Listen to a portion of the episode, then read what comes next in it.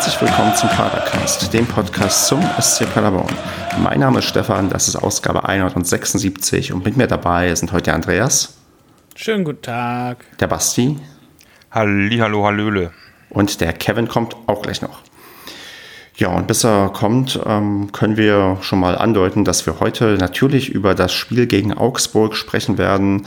Wir analysieren messerscharf, wie wir das so kennen, das 0 zu 1 gegen die ja, Augsburger. Und ähm, ich habe dann auf dem sonstiges Zettel noch so ein paar Sachen, wie zum Beispiel Umgang mit der aktuellen Situation und ja, eine Choreografie, die wir gesehen haben. Und ja, dann wie immer tippen wir auch noch das nächste Spiel. Und bevor wir damit anfangen, starten wir mit der beliebten Kategorie Smalltalk, wo ich mir heute eigentlich noch nichts ausgedacht habe und muss jetzt, während ich hier spreche, mir spontan was ausdenken. Und naheliegend wäre eigentlich Karneval, wobei ich glaube, da haben wir schon öfters drüber gesprochen. Deswegen muss was anderes her. Und zwar Weihnachtsmärkte. Andreas, freust du dich schon, dass bald wieder Weihnachtsmärkte losgehen? Weihnachtsmärkte hatten wir letztes Jahr auch schon. Ach, verdammt, ja, aber es, aha. Okay, dann, dann ähm, jedes Jahr wieder aktuell, ne? Dann was anderes. Ja, ich habe ähm, auf dem Blick in die Küche hier ein anderes Thema gefunden. Dein Lieblingsobst. Mein Lieblingsobst. Ähm, schöne frische Erdbeeren aus dem eigenen Garten. Hm. Basti, hast du auch ein Lieblingsobst? Ja, wären jetzt auch die Erdbeeren gewesen. Aber ich muss ja was anderes sagen, dann nehme ich eine Banane. Nee, du kannst ruhig Erdbeeren sagen. Ich bin schockiert, so. dass zwei Leute Erdbeeren sagen. Ja, das Problem bei Erdbeeren ist, die kannst du halt nur zu einer bestimmten Jahreszeit. Also gut, also Bananen werden jetzt ja auch nicht so, sind hier ja auch nicht äh, heimisch in, in Deutschland, aber ähm, die kann man zumindest das ganze Jahr über importiert essen. Und bei Erdbeeren ist es so, wenn außerhalb der Saison finde ich die schon kaufe ich es eigentlich nicht, wenn die so zwei Meter Erdbeeren da haben, gespritzt irgendwo sonst woher. Nein, kommen. das ist auch nicht richtig. Deswegen also heimischer ja, Garten ähm, ist schon wichtig, ja. Genau, heimischer Garten oder halt hier so ein Bauer, wo man da selber pflücken kann oder so. Das finde ich auch noch ganz cool. Okay. Ansonsten tatsächlich fällt mir jetzt gerade ein, äh, Pflaumen vom, vom ähm, wir haben dieses Jahr von, von Omas Pflaumenbaum haben wir dann eine ganze Menge Pflaumen darunter gepflückt, die schmecken auch mega geil.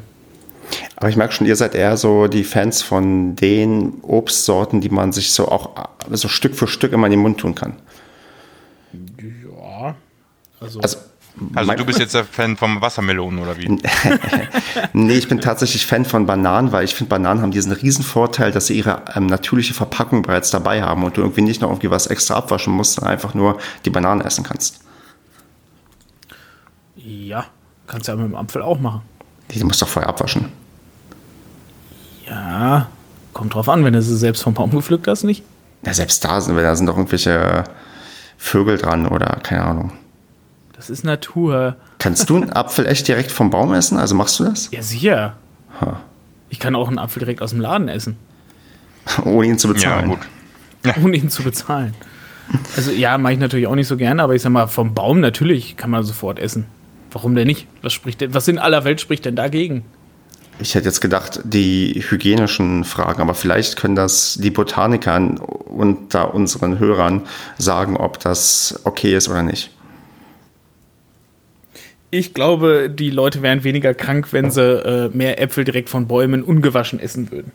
Komm, Aufruf an, an Ganzzahl, der soll mal herausfinden, ob das gut oder schlecht ist, Äpfel direkt vom Baum quasi zu pflücken und zu essen. Man sagt ja auch nicht umsonst, a dirty apple a day keeps the doctor away. Ganz genau.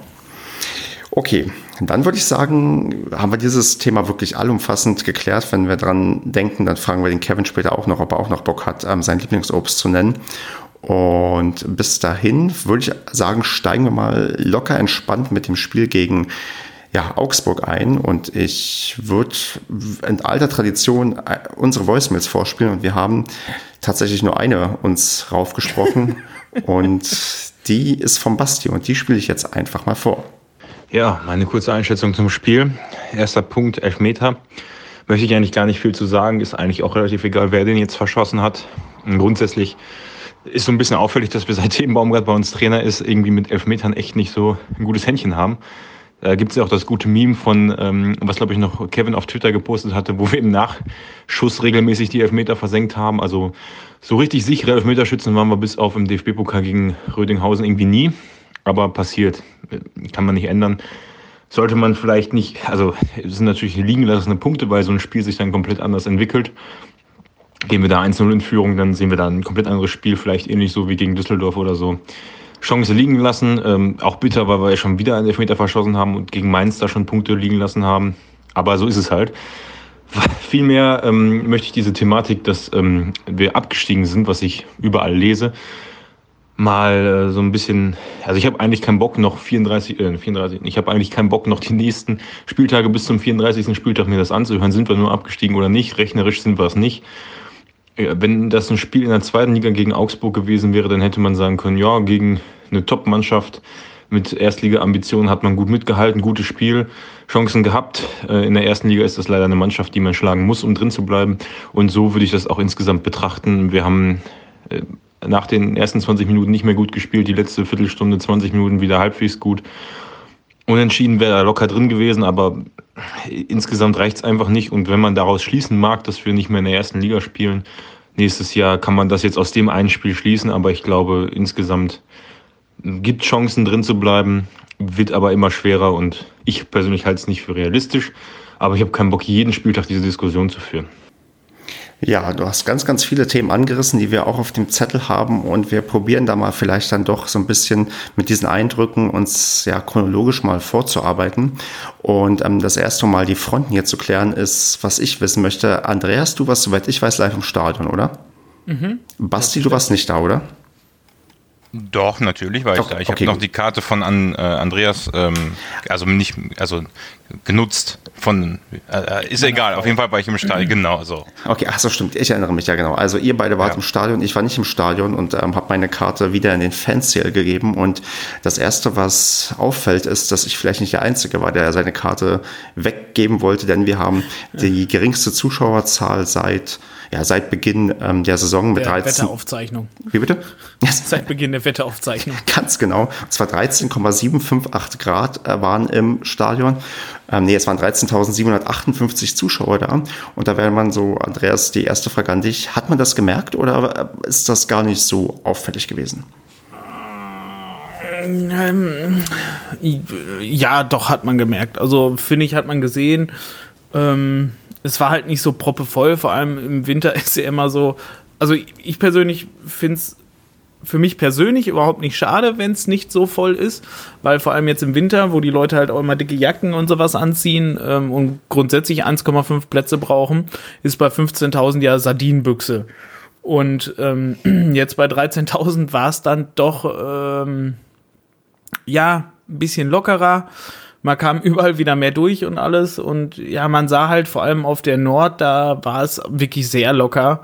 Und auch die Sitzplätze der Gästetribüne war auch überhaupt nicht belegt. Also, ja, man, also man, es, es, hat sich schon so ein bisschen abgezeichnet. Also man hat es von vornherein gesehen, dass es auch keine 14.000 wären. Und ehrlich gesagt bin ich froh, dass es wenigstens noch 13.000 geworden sind, weil ich hätte ähm, schon fast 12.000 geschätzt, als ich im Stadion war. Das spielt ja vielleicht auch eine Rolle mit der Schätzung, dass auch etliche vielleicht ihre Karte gar nicht weiter oder abgegeben haben und dann vielleicht erst noch mal ein paar weniger sind als die 13.758. Ja, ja, es ist, das Wetter hat natürlich auch eine Rolle gespielt. Ne? Es ist jetzt das erste Mal so bitterlich kalt gewesen bei einem Spieltag. Dann war es halt noch so diesig, so dunkel, noch so regenwettermäßig. Also ähm, Kevin und ich standen ja im Stadion und da haben wir uns dann schon so gedacht, so, na, das ist jetzt auch so ein klassisches Wetter, da bleibt der, der ähm, Event-Fan bleibt dann noch eher zu Hause. So wie ich. Und dann, wo wir das Wort Event-Fan ja. hier haben, kann ich quasi sofort den ähm, Kevin mit reinnehmen. Ähm, der ist verfügbar. Hallo Kevin. Ja, mhm. guten Tag. Hallo Kevin. Eine, eine bodenlose Frechheit. Ja, komm, um dich ein bisschen ähm, entspannter reinzuholen, was ist denn dein Lieblingsobst? Denn das war unser Smalltalk-Thema. Himbeere. Ich mag okay. Oder Maracuja.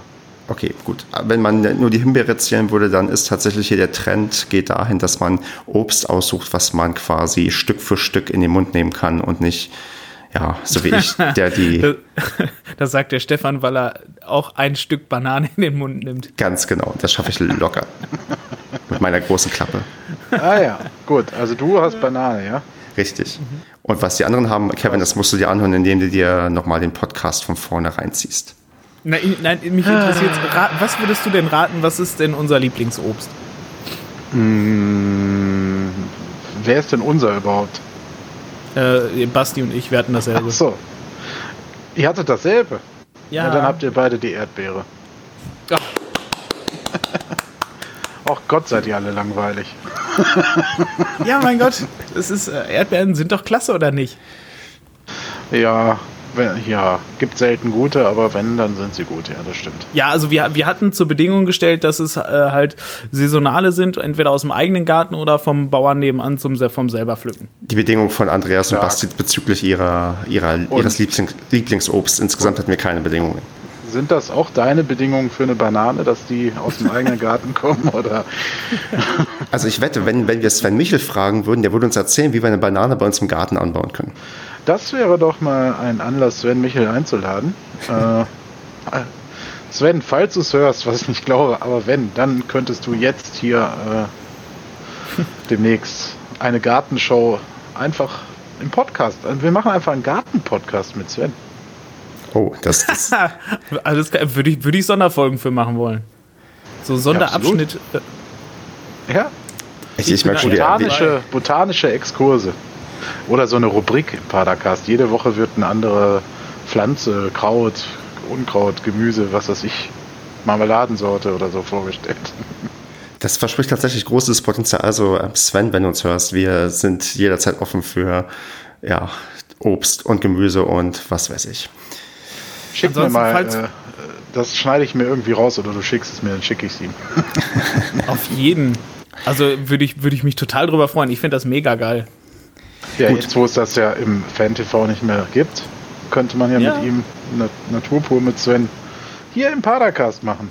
Das, also ich, ich, ich, ich wäre echt interessiert, wie groß der Markt ist für quasi ein Podcast, die sich um die Pflanzen- und Tierwelt und was weiß ich drehen. Ich wette, da gibt es ganz, ganz abstruse Konzepte schon. Aber ja, gut. Das macht nichts, so? aber es gibt nichts, noch nichts mit Sven.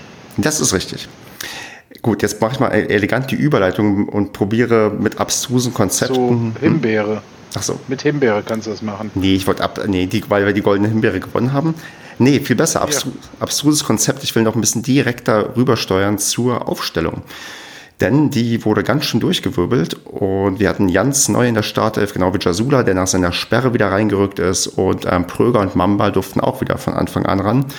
Und ich habe die Aufstellung, ich glaube, gar nicht so zur Kenntnis genommen, was aber, na gut, daran lag, dass ich etwas ähm, fertig auf der Couch saß. Und ähm, jetzt frage ich dich mal, Kevin, als du fertig im Stadion warst, wie hast du denn die Aufstellung erstmal wahrgenommen?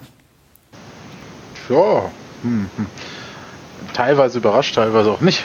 Ähm, äh, Jans im Team habe ich nicht mit gerechnet, muss ich ehrlich sagen, auch wenn ähm, Mo Dräger davor im Spiel ausgewechselt wurde.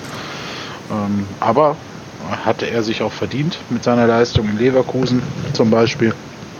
Ähm, finde, hat das auch nicht schlecht gemacht. Ähm, Jasula zurück war für mich eigentlich logisch nach der Sperre. Ja. Kröger äh, hat, hatte ich gar nicht so drüber nachgedacht, dass der ja gar nicht von Beginn an im Spiel davor drin war. Und Mamba hat es wieder zurückgeschafft in die Startelf wieder nicht Sven Michel. Ich hatte eigentlich mit einer Doppelspitze gegen Augsburg gerechnet. Ähm, insofern war ich doch ein wenig enttäuscht, ähm, dass es die hier nicht gab. Hm.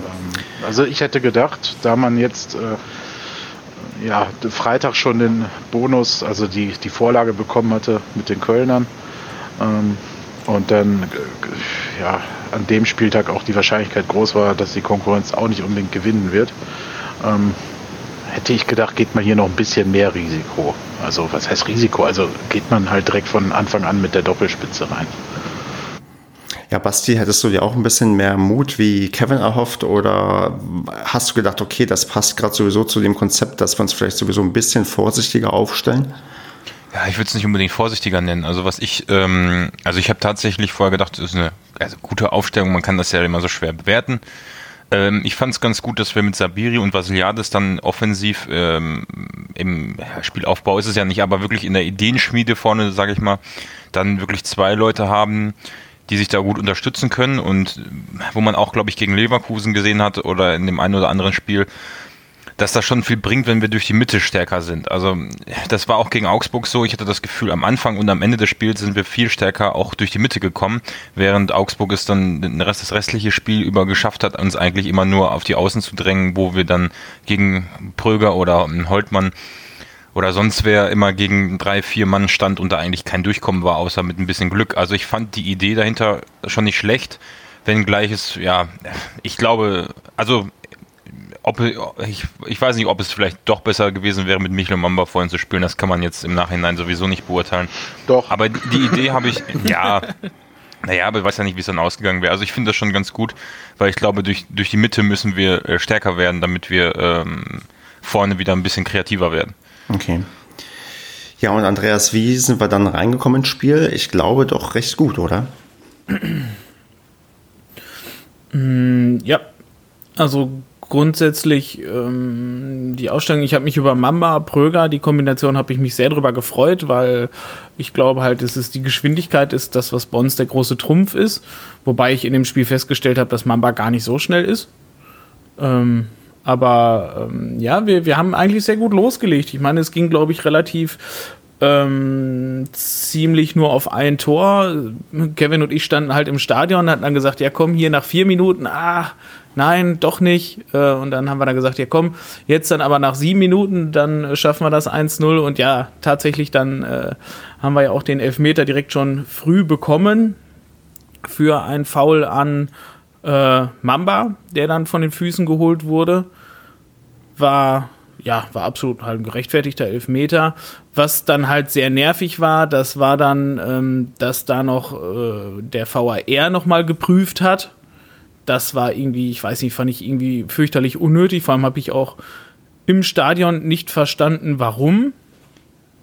Weil es ging, ich weiß es nicht, stand, glaube, Es stand ja irgendwas auf der Anzeigetafel, ne? Ich weiß aber nicht mehr was. Ja, genau, da stand ja irgendwie, glaube ich. Abseitsstellung oder so.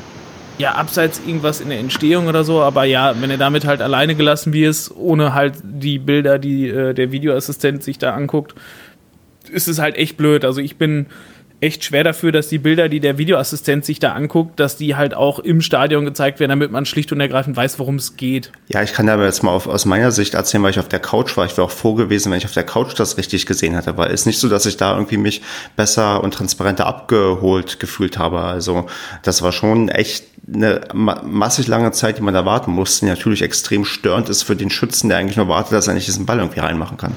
Ja, das ist das Unsägliche daran, oder? Also mhm. da ist mir dann doch die Variante lieber, dass man erstmal schießen lässt und dann im Nachhinein vielleicht sagt, okay, das zählt nicht. Ja, echt. Also äh, klar kann man sagen, ist ein Fußballprofi, der muss das irgendwie können mit der Konzentration, aber ich finde es doch arg, äh, arg erschwerend und auch benachteiligend, wenn der als Schütze, ich meine, Klaus stand ja da schon dann wirklich zwei Minuten und hat gewartet. Und ich glaube schon, dass du da im Kopf äh, auch überlegst, äh, ja, schießen jetzt rechts, links, ach, inzwischen denkst du dann, ach nee, schieß doch rechts. Und das hast du ja beim Anlaufen dann auch ge gesehen, ne? Äh, wusste ja gar nicht mehr, ja, wusste ja gar nicht mehr, wo er hinschießen wollte. Also ja gut, aber wenn das am Schlimm. Videoassistenten liegt, dann muss er sich aber tatsächlich fragen, ob er Profi ja, ist. Nein, weiß ich also das, nicht. ich habe diesen Anlauf in der, Wiederhol in, der, in der Zusammenfassung dann da gesehen. Also nee, das ist hier, der ist so angelaufen wie der, über den man sich damals mal lustig gemacht hat bei der, was war das, WM, EM. Ja. Keine Ahnung, der da mit seinen Trippelschritten da auch zehn Minuten angelaufen ist, die zwei Meter. Also der Anlauf war wirklich furchtbar. Ja. Das ist so dieser Anlauf, wo du denkst, mein Gott, der geht auf gar keinen Fall rein. Also für, ja, mich, so.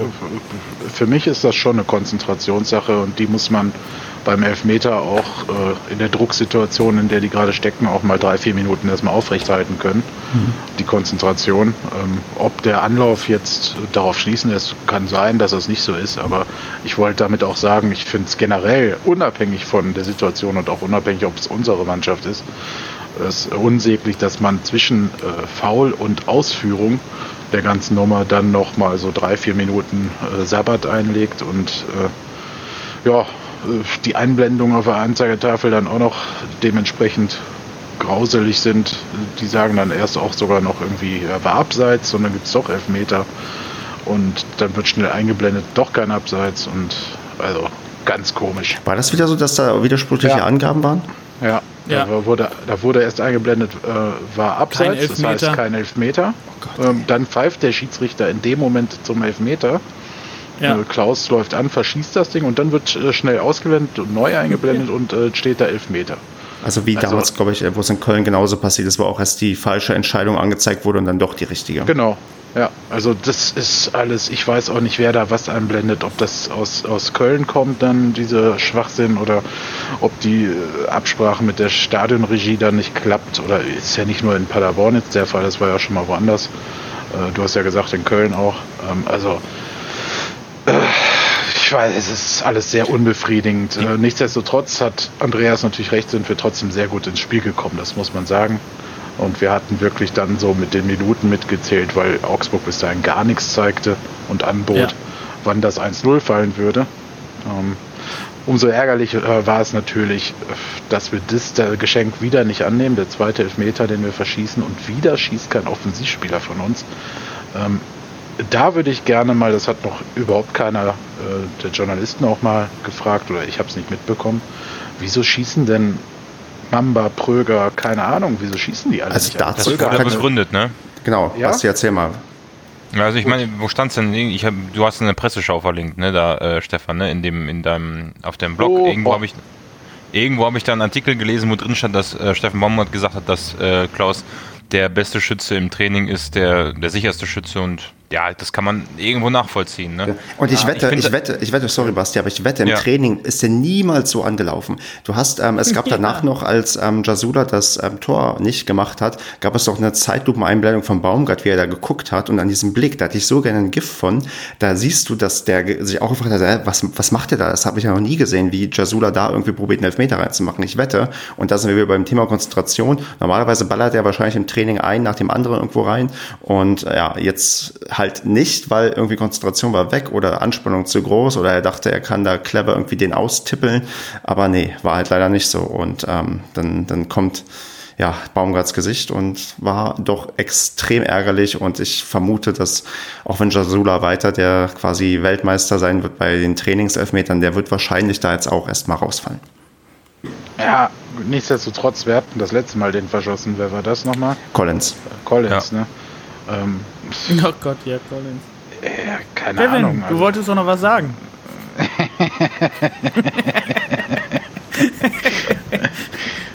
ja, wollte ich? Was, ja, was war das gesagt, denn? Ich soll dich erinnern, du alter ja, Mann. Ich, aber ich habe dir auch gesagt, dass ich vergesse, was es ist. also es muss wohl offenbar was mit Jamilo Collins gewesen sein. ähm, ja, das greift dem Ganzen zu diesem Zeitpunkt der Analyse, glaube ich, noch ein bisschen vorweg.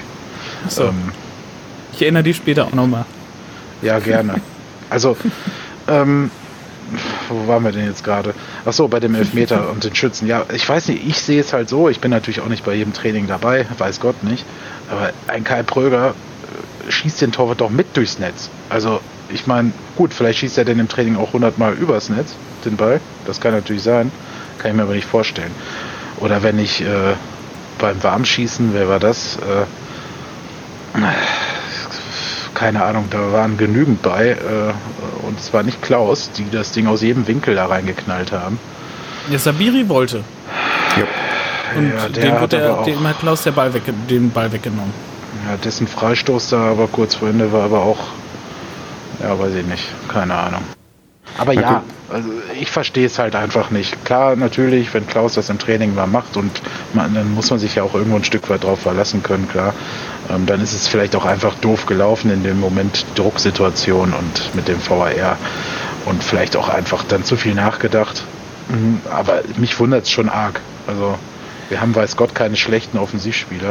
Ähm, ja. Ja, er wird wahrscheinlich auch die Rolle spielen, dass er auch Kapitän ist. Also da ist halt so jetzt gekommen und wem willst du den Vorwurf machen, der die Verantwortung übernimmt und den Ball nicht reinmacht? Das ist halt dann Nein, einfach so. Ja auch, ist ja gut, dass jemand die Verantwortung übernehmen will. Ne? Also ist ja auch richtig so, aber ja es ist halt so ein bisschen ja, ärgerlich, sinnbildlich für das, was wir vielleicht bisher in dieser Saison erleben, dass wir die Chancen, die wir haben, dann halt nicht nutzen und das dann halt dazu führt, dass wir da stehen, wo wir gerade stehen. Aber dazu reden wir ja später noch ein bisschen mehr und ich würde dann so langsam ja nach so überleiten in den, den, den nächsten großen Aufreger, denn äh, wir sind da zwar, ja, bis zur 17. Minute haben wir drei Chancen. Wir hatten noch Holtmann, der aus der Distanz ähm, knapp drüber zieht. Wir hatten noch Mamba, der den Ball nicht richtig mitnimmt und dann auch alleine sonst vom Tor gewesen wäre. Ja, und, liebe Güte. Ja, es ist, ist wie verhext, aber das Schlimme und das große Thema, über was wir ja gleich ähm, oder jetzt ähm, reden sollten, ist ja eigentlich dann das, was passiert, was dann immer so passiert. Der andere Gegner kommt dann plötzlich ins Spiel, steht stabiler und dann gibt es eine Freistoßsituation, die zum 1 zu 0 führt durch ähm, Philipp Max, der den Freistoß direkt hineintut und ja, da haben wir dann ja, ein Aufreger, der sich quasi, ja, der zu, zu regen Diskussionen schon überall geführt hat. Ich habe mir sogar im wahretabelle.de Forum den, ähm, das ganze, den ganzen Forumsbeitrag und die Diskussion durchgelesen und je nachdem, wo du auch was liest, ist es halt ähm, furchtbar, denn was wohl passiert ist, ist die Diskussion, okay, standen nicht unsere Spieler oder die Mauer stand die nicht zu nah an den Augsburgern, beziehungsweise umgekehrt haben die Augsburger nicht den regulären Abstand von einem Meter eingehalten, den man eigentlich einhalten muss. Die Antwort ist ziemlich klar, Basti, oder? Ja, also genau, also lassen uns gleich nochmal dann später nochmal darüber kurz sprechen. Ich würde gerne noch auf diese Phase vor dem Tor zurückkommen, aber jetzt erstmal zu dem Aufregerthema. Also wenn man sich die Bilder anguckt und sieht man ganz klar, dass die während Abfreigabe des durch den Schiedsrichter, dass die Augsburger definitiv zu mehreren Zeitpunkten näher als einen Meter an unserer Viermannmauer sind. Und sämtliche Diskussionen darüber, ob dahinter noch quer eine Zweimannmauer steht, wo sie auch direkt dran stehen, ähm, erübrigen sich eigentlich, weil wenn ich das regeltechnisch richtig gelesen habe, und ich glaube, so hatten es auch Colinas Erben, beziehungsweise äh, sämtliche VAR Watch und sonst. Auch der Kicker. auch der Kicker geschrieben, ähm, spielt keine Rolle, ob da jetzt eine Zweimann- und eine Viermann-Mauer war, denn an dieser Viermann-Mauer waren die Abfreigabe durch den Schiedsrichter definitiv, äh, also die haben den, die Mauer berührt. Und theoretisch ist eben die Regel so, dass Abfreigabe durch den Schiedsrichter bis zum Ausführen des Freistoßes, ähm, dass da kein Spieler innerhalb von einem Meter dran sein darf. Also regeltechnisch ist das ziemlich klar. Ähm, die eigentliche Diskussion erstrickte sich ja dann im, Nach Nachhinein eher darum, ob das eine Situation ist, die für den ähm, Video Assistant Referee äh, VAR-Schiri da relevant ist ähm, da, da war ja, glaube ich, dann das Ergebnis, dass es nicht, also er durfte dann nicht eingreifen, hat auch der Schiedsrichter selber gesagt, weil ähm, das keine spielentscheidende Szene oder sowas war. In, also in der ja, Auslegung Freistöße zählen da irgendwie nicht rein oder sowas.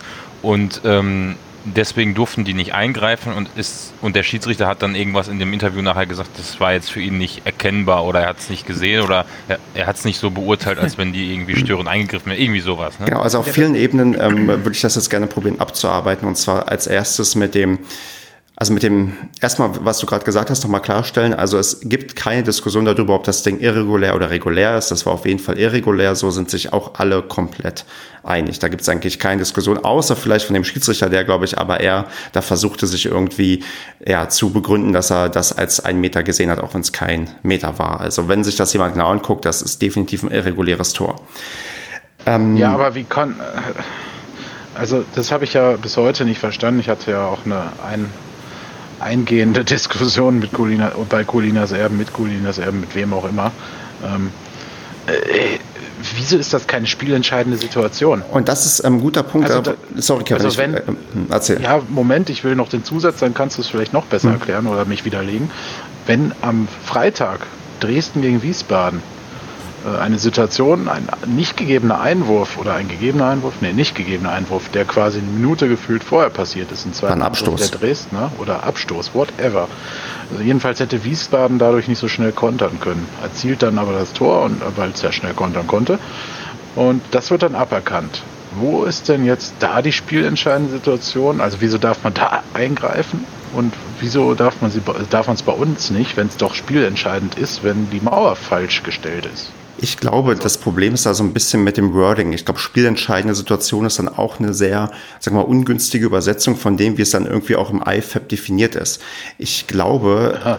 Das, also das Problem ist tatsächlich das, was in, diesen, in diesem riesen Regelwerk zum Video Assistant Referee steht, was ähm, keiner wahrscheinlich einfach so durchblicken kann, weil dieses Protokoll ist nicht so, wir gucken uns irgendwie alle Szenen an, sondern nee, wir gucken uns die und die und die Szene an und die und die nicht, weil bei denen passiert ja irgendwie nichts.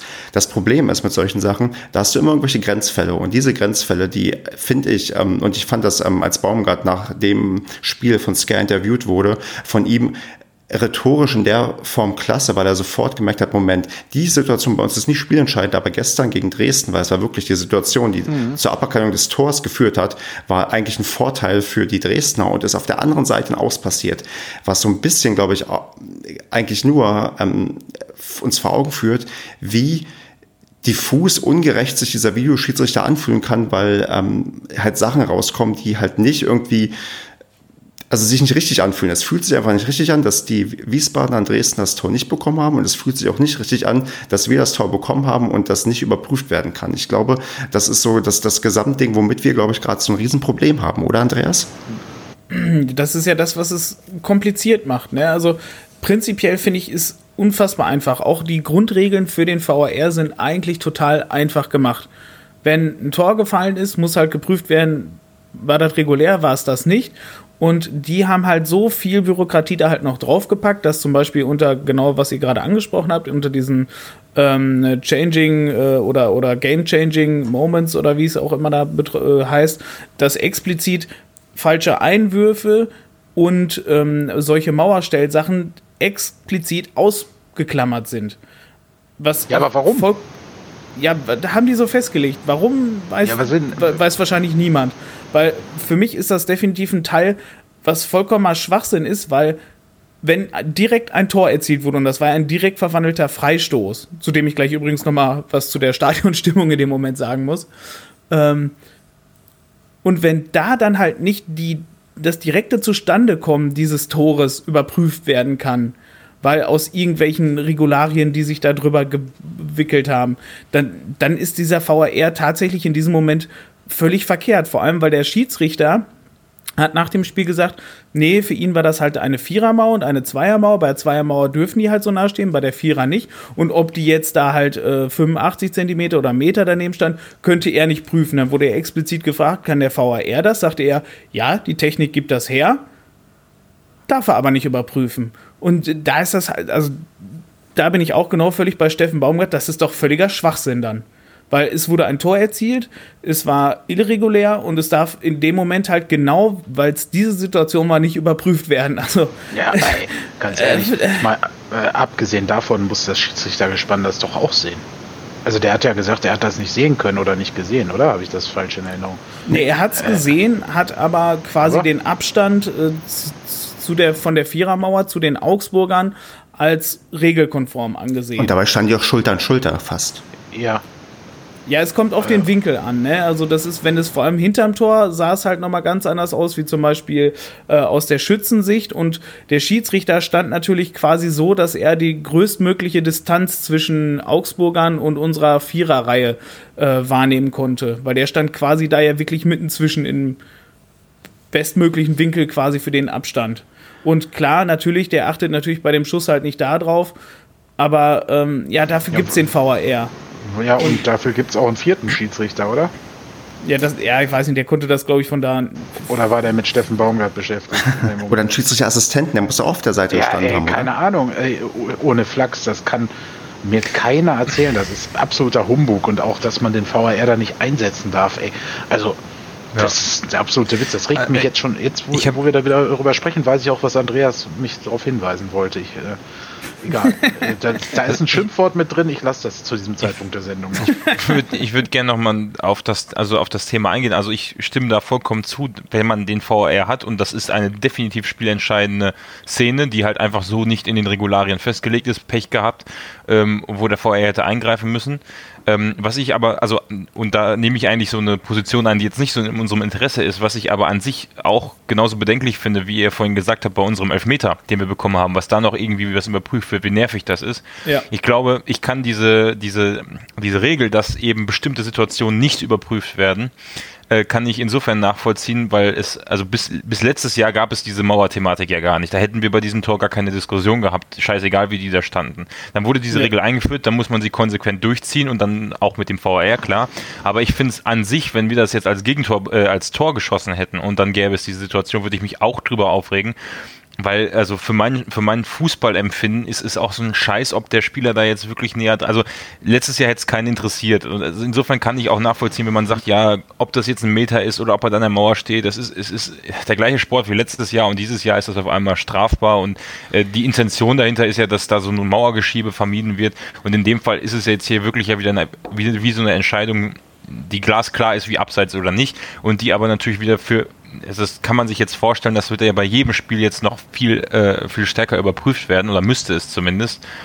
Ähm, Also, also keine Ahnung, ich sehe, ich finde, da bringt man sich mit immer mehr Regelungen sowieso in eine absolute Bedrängnis, die den Spielfluss komplett stört. Das ist meine es, genau, grundlegende Meinung eigentlich. Genau, es ist halt dieser, also es ist dieser Spielfluss, der, glaube ich, dazu führt, dass solche Sachen eigentlich nicht überprüft werden, weil man dachte, okay, in diesen Fällen ist sowieso nichts, was dazu führt, wo wir irgendwie ähm, checken müssen. Aber ich will noch mal darauf zurückkommen. Das grundlegende Problem ist wirklich dieses diffuse Gefühl der, der, der Widersprüchlichkeit, wenn man halt das mit anderen Szenen vergleicht, die halt so und so entschieden werden und dann werden die Szenen, die irgendwie viel, viel, ähm, ich glaube, Andreas, du hast es von irgendwie gesagt, ähm, irgendwie direkt spielentscheidend oder irgendwas in die Richtung ähm, sind, dass die dann nicht ja. angeguckt werden dürfen. Also das ist halt, ja. glaube ich, genau das, was uns hier so annervt. Also wäre genau. diese Dresden-Szene vielleicht gar nicht passiert, wäre es vielleicht gar nicht so sehr aufgeregt, aber halt wirklich dieser krasse Widerspruch zwischen dem, was man als, als fair und unfair empfindet, weil Baumgart sagt ja selbst, er ist Fan des Videoschiedsrichters, er meint, das macht es alles gerechter, aber wenn man dann erlebt, dass solche Sachen passieren, ich meine, wen Wiesbaden am Ende verloren, weil haben halt kein Tor mehr geschossen, ja, und wir haben jetzt ähm, ein Tor kassiert, was wir nicht kassieren hätten dürfen und das fühlt sich einfach nicht richtig an. verloren, muss man auch so klar sagen. Ja. Also, also hätten die, die, hätte dieses Tor schlicht und ergreifend nicht erzielt. Klar, wir hätten es wahrscheinlich auch so oder so nicht gewonnen. Aber gut, steckst du sowieso nicht drin. Aber ähm, es wäre dieses 0-1 nicht gefallen. Und ich sag mal, das kann halt am Ende, kann das wirklich den Klassenerhalt bedeuten oder nicht. Weil Augsburg hat jetzt zwei Punkte mehr, als es sonst bekommen hätte. Und wir haben einen Punkt weniger.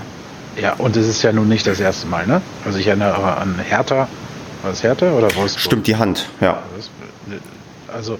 Ja, ja, genau. Da, das war auch 100 Situationen vorher mit so einem kleinen Möchtegern-Berührung, was irgendwo halt zufällig was in Zeitlupe ähm, gewollt aussieht, aber halt in, in Echtzeit siehst du halt, dass es einfach nur völlig aus Versehen war, diese ja. Handberührung durch die Arme um den Winkel. Also klar, sieht ja, doof klar, aus, aber, aber Ne, also, und das, sowas halt wird überprüft. Und ja, eine direkte, also ja direkter ganzen, Torschuss nicht.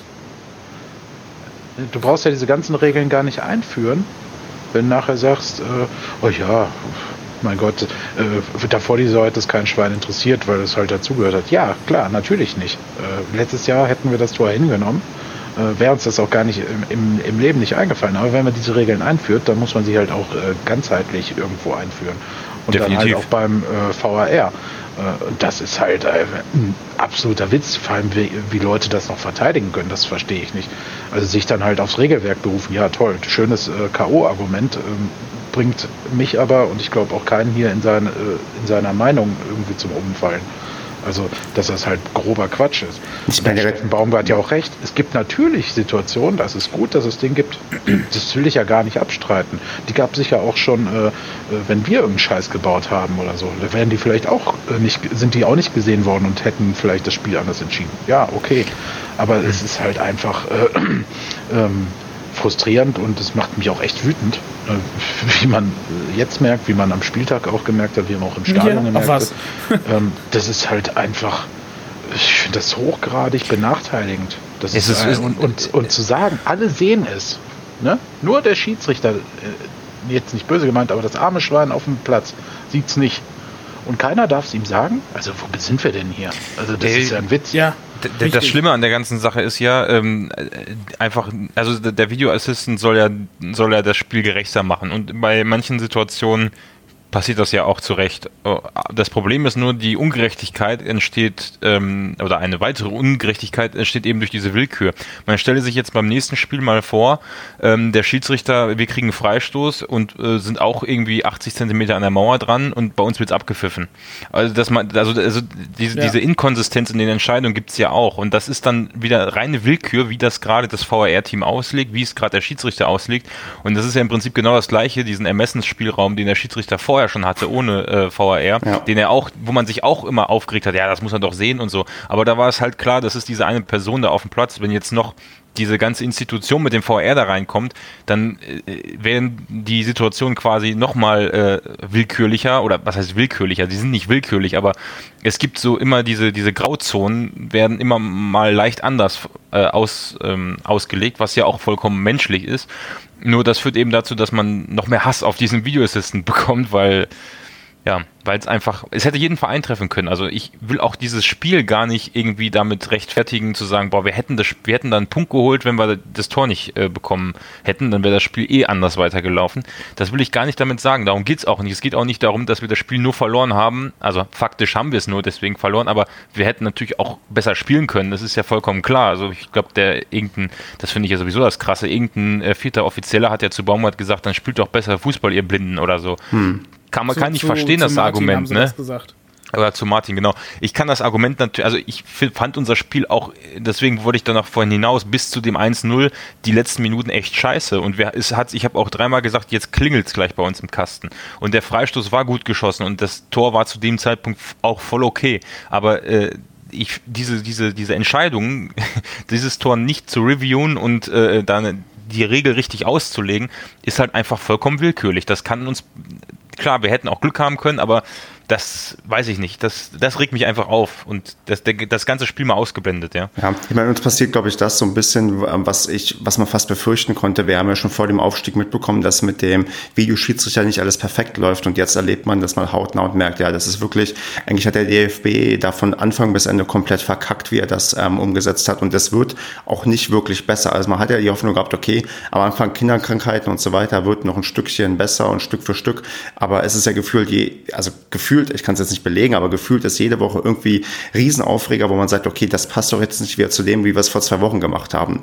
Und ich vermute auch, dass wir die nächsten 23 Spieltage auch weiterhin solche Szenen und Sachen erleben werden und uns regelmäßig hier aufregen können über die Art und Weise, wie vielleicht eingegriffen wird, nicht eingegriffen wird und ähm, ja, man sich nach wie vor fühlt, als wären die Entscheidungen eher vom Gutdünken des, des, ja, des Videoschiedsrichters abhängig ja. als von den, ähm, ja, als von dem, diesem Ding, okay, wir wollen den Sport gerechter machen, weil es mag zwar das irgendwie von den Zahlen her belegbar sein, aber äh, nur weil ein paar Entscheidungen richtiger sind, ähm, darf trotzdem halt nicht so viel irgendwie so ja. falsch sein, wie es jetzt passiert. Es war, ist ja alles auch eigentlich richtig gelaufen. Man muss es ja auch so sehen. Es ist formal alles richtig genau. passiert. Also das Tor war genau. irregulär, es durfte aber nicht gereviewt werden. Das ist eigentlich in dem Fall eine Konstellation, wo man vielleicht sagen kann, okay, da muss der Schiedsrichterverband oder eben die, die, die zuständigen äh, Gremien dann eben sagen, okay, da müssen wir da vielleicht eine Regel für nehmen, dass das doch äh, gereviewt werden kann. Genauso gibt es aber wahrscheinlich wieder zig Fälle, wo das dann angewendet wird, wo der Freistoß irgendwie, was weiß ich, keine Ahnung,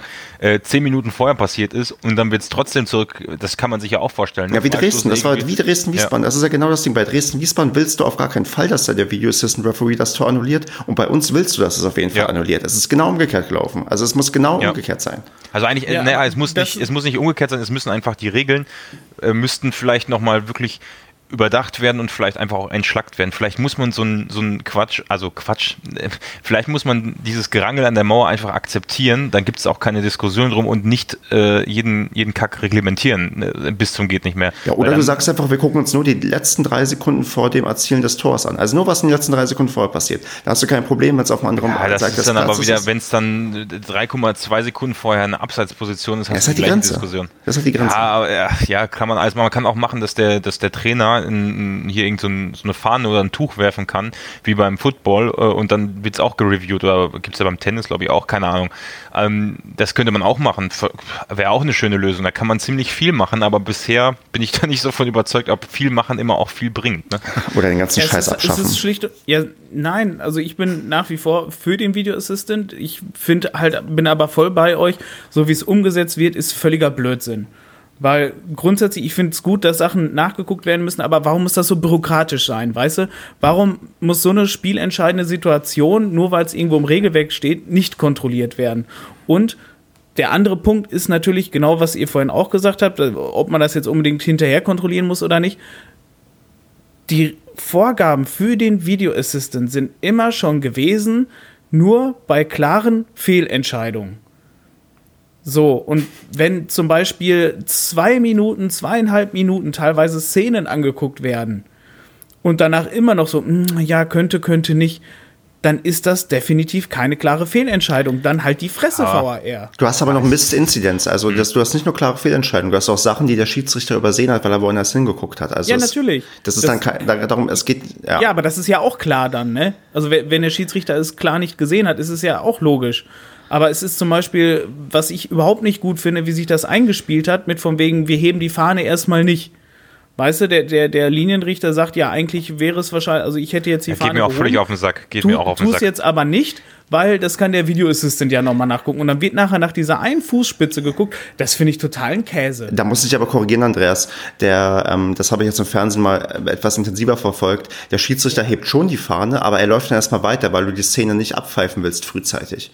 Und ähm, selbst wenn dann der Ball zum Beispiel dann nicht ins Tor geht, sondern ins Aus, dann zeigt er abseits an und dann wird halt auch ähm, nicht mehr reviewed. Wenn aber der Ball reingeht, dann ähm, wird geguckt, weil das hat einen Hintergrund, wenn du nämlich abpfeifst, dann die Torchance kannst du nicht wiederherstellen. Also ich finde tatsächlich, dass sie das mit der, mit der Abseitssache ganz gut inzwischen lösen. Das ist eine der ja, wenigen Sachen, wo ich sage, das ist, klappt. Ist für Stadionerlebnis absolut scheiße. Ja, natürlich. Also wirklich, das muss ich wirklich sagen. Und klar, ja, aber ich kann also, es auch nachvollziehen unter dem Punkt. Ich kann auch, ich kann ehrlich gesagt auch diese Freistoßsache nachvollziehen, weil wie gesagt, man muss nicht jedem, ja, die stehen da zu nah an der Mauer dran, ist aber auch eigentlich scheißegal, weil der Ball geht. Also, ja, es, es ist kacke. Äh, andersrum ist es genauso berechtigt, sich darüber aufzuregen, weil es ist ein irreguläres Tor nach den Regeln. Also, das da, ich bin eigentlich, aber man kann auch froh sein, man hat was zum Diskutieren, muss man auch mal positiv sehen, ne? Nee, nee, nee, nee, nee, nee. Ja, also da, das ist, äh, was viele Leute immer vor den VRN so gesagt haben. Äh, von wegen, äh, ja, äh, ne, dann gibt's ja gar nichts mehr, dann rumzumäkeln und der macht dann alles perfekt und bla bla bla. Das gibt dann nachher, nachher nichts mehr diskutieren, wo ich mir dachte, was, was habt ihr denn für Lack gesoffen? Es ist ja nur schlimmer geworden gefühlt. Also dis diskutiert wird, ja gut, andererseits zum Beispiel, ähm, was war das Spiel denn? Hier das Freitagsspiel, Köln gegen Hoffenheim ohne Video Assistant hätte es vielleicht zum Beispiel auch keinen Elfmeter gegeben für Hoffenheim und das Spiel wäre auch komplett anders ausgegangen. Also, das ist, ist halt immer so eine, es ist halt eine knifflige Sache. Also grundsätzlich finde ich, muss aber der VAR, wenn er sich einschaltet, muss es klar sein, von wegen hier, nee, wir müssen das nicht noch mal zwei Minuten nachgucken oder so, sondern alles klar, nee. ihr, ich habe was gesehen, das, das hast du völlig falsch gesehen oder also das, das war klar abseits, das war ein klares Foul, ähm, das war ein klarer Elver oder sowas, aber diese 50-50-Entscheidung, wo sich der VAR einschaltet, die finde ich nicht richtig. Also da müsste diese Hemmschwelle, dass der sich einmischt, grundsätzlich tiefer sein, weil es wird viel danach geguckt und dann guckst du auf den Bildschirm und alles so, hm, ach nee, komm, Schiri, guck doch nochmal hier selber auf den Bildschirm, der stellt sich auch mein, hm, ja, irgendwie 50-50 und das, das dürfte zum Beispiel schlicht und ergreifend auch nicht gepfiffen werden. Ja, ich finde, es müsste halt einfach alles bewertbar sein. Also, es kann nicht Sachen, dass, sein, dass Sachen ausgeschlossen werden. Also, da wird ein Hasenfurz ja. Ja, ja. Äh, analysiert und angeguckt und ich muss das jetzt zum Monatsmal sagen. Also, das kann nicht sein, dass Einwürfe korrigiert werden oder irgendwelche Abseitssituationen. Nein, falsche Einwürfe werden auch nicht korrigiert, die standen auch mit darunter. Ja, das war ein Beispiel. Äh, das ist halt ein falsches Beispiel. Es soll ja nur, äh, soll ja nur verdeutlichen, äh, was, äh, wie obsolet diese Kacke ist, also wie lächerlich das ist, dass bestimmte Sachen einfach gar nicht reviewed werden. Also es kann einfach nicht sein. Also das, das geht auch nicht in meinen Kopf. Also die Begründung kann mir auch keiner geben, die das rechtfertigt. Ja, also, also ich glaube, die Rechtfertigung also, ist einfach, dass die, dass, dass viele Leute kritisiert haben, dass was für Stadionerlebnis auch absolut scheiße ist, dass jeder Scheiß reviewed wird äh, und dass sie das zurückfahren sollen. Und dann gehe ich, geh ich mal davon aus, dass sie eben bestimmte Sachen ausgeschlossen haben, um das, den Spielfluss nicht zu zerstören. Kann ich nachvollziehen, okay. nur es funktioniert halt einfach nicht. Also, also, also ich hatte vorher den Eindruck, dass Tore nur reviewed werden oder nicht Tore, wie auch immer. Äh, ja. Und jetzt wird jeder Hasenscheiß äh, äh, reviewed. Also irgendwas, was vor zwei Minuten passiert ist. Das Thema hatten wir vor dem Spiel auch noch. Äh, ob das neu ist seit dieser Sorte. Mir kam das vorher immer so vor, dass es immer nur um Situationen im Strafraum ging. Oder korrigiert. Nee, war vorher auch schon. Nee, nee, das war vorher ja, auch schon. Ja, gut, dann ist es so. Jedenfalls habe ich das Gefühl, dass das jetzt so ist. Und dann werden halt bestimmte Dinge äh, dürfen nicht analysiert werden oder reviewed werden. Also, nee, ja, also das, wenn, wenn, wenn was, das muss einfach pragmatischer gelebt werden. Es wurde ein Tor erzielt und da ist halt was, was klar falsch gelaufen ist, dann muss das muss da ganz klar eingegriffen werden. Ob das jetzt eine, eine irgendwo unter Artikel 312b Abschnitt 4 unter Abschnitt 2a äh, drunter steht, dass genau diese Situation da nicht inbegriffen ist, muss in dem Moment völlig scheißegal sein. Also das ja, ist vor allem vor allem das, was sie damit erreichen wollen, dass weniger reviewed wird, um das Stadionerlebnis vielleicht, äh, also um, also um nicht dauernd in irgendein Review zu gehen, funktioniert ja auch nicht, weil äh, in der Praxis hast du ja trotzdem fast immer äh, irgendein Review bei irgendeinem Tor. Also ich weiß nicht, gegen Schallkarten war ja dauernd irgendwie bei irgendeinem Eckball dann nochmal ein Review und sonst was.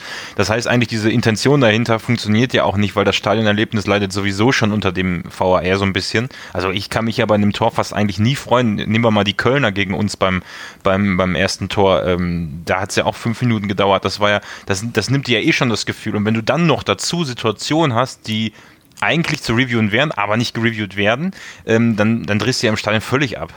Ja, also, also du kriegst ja gar nichts mehr mit. Ich, ich glaube, ähm, wir sind uns ziemlich einig. Ähm, haben wir noch was zu dem, zu der konkreten Situation oder zum Videosystem nee. beizutragen, die wir noch nicht hatten? Ich möchte, sonst, ja, ich kann, hm? ich kann dann super umschwenken wieder aufs Spiel, weil ich muss diese Sicht aus dem Stadion auf dieses Tor dann nochmal schildern, weil es war so absurd irgendwie, ähm, weil wir stehen ja halt hinter dem linken Torpfosten, äh, wo, wo der Ball ja auch reingegangen ist.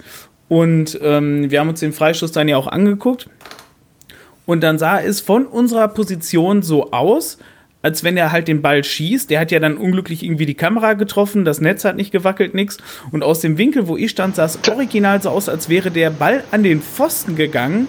Ja. Und der Augsburger Spieler, der dann irgendwie noch so völlig so, so, so so halbgasmäßig da nochmal hingelaufen ist und den dann nochmal reingeschießt hat, stand im Abseits. Und alle Spieler auf dem Platz wussten in dem Moment nicht, was los war. Und das ganze Stadion war mucksmäuschen still. Ja. Also du hättest, du hättest wirklich, krass.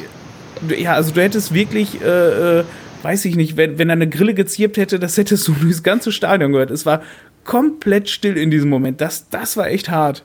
Und ja, der kann auch wusste, was Singerle ist komplett ausgerastet. Ja, der ist komplett ausgerastet. Der ist, der ist also nach vorne gelaufen, hat da rumgeschrien, was das soll und alles. Und ähm, ja, und dann wusste immer noch keiner, was los war. Also wirklich gar nicht, auch die Augsburger nicht. Und dann sind die halt wirklich erst zum Anstoßpunkt, aber auch irgendwie alle nur so halbgar hingelaufen. Ne? Also man hat jetzt gedacht, so, ah, wird jetzt was reviewed oder nicht. Und irgendwie also es kam auch, auch keine, es wurde kein Tor durchgegeben, die Anzeigetafel wurde nicht geändert, nichts. Und irgendwann ähm, ja, ging man dann halt zum, zum, zum äh, Anstoßpunkt und plötzlich irgendwann jubelten halt einfach die Augsburger und ja, dann wusste man irgendwie, ja, ja irgendwie Scheiße war drin und keiner gesagt, wusste ne? warum. Ja, und das Schlimme ist ja, im Stein hattest du ja auch wirklich, bis die WhatsApp-Gruppen heiß gelaufen sind, gar keinen Plan, was, also, pff, Du wusstest ja gar nicht überhaupt, warum überhaupt wir gemeckert haben. Also Zingern ist ja wirklich richtig äh, ausgerastet. Ich meine, aus seiner Sicht ist es, er sieht es wahrscheinlich auch tatsächlich, er weiß ja mit Sicherheit, dass es diese Regel gibt, hat das ganz klar beobachtet und ähm, das wird ihn ja auch behindert haben, gehe ich mal von aus. Ne? Die standen ja wirklich an der Mauer dran und haben da rumgeschoben bis zum geht nicht mehr. Das war ja, ähm, also das hat ihn wahrscheinlich beeinflusst. Er wusste, dass es diese Regel gibt, dann geht der Ball rein, dann regt er sich auf. So. Aber das wusste nur er, was er da reklamiert und im Stadion standst du dann hast gedacht, du, der will schon Grund haben. Und dann wartest ja, du fünf Minuten. Was war da jetzt nur? Kurz vor der Halbzeit lese ich in irgendeiner Gruppe, ja, das Tor war irregulär, hätte nicht zählen dürfen. Okay okay, dann, also das, das reißt sich so komplett da raus, aber ja, das, das war echt ein komischer Moment im Stadion, ja. Ja, also das, das war wirklich strange. Okay, dann würde ich äh, so einen leichten Haken an die erste Halbzeit machen, wenn das für euch okay ist. Mhm.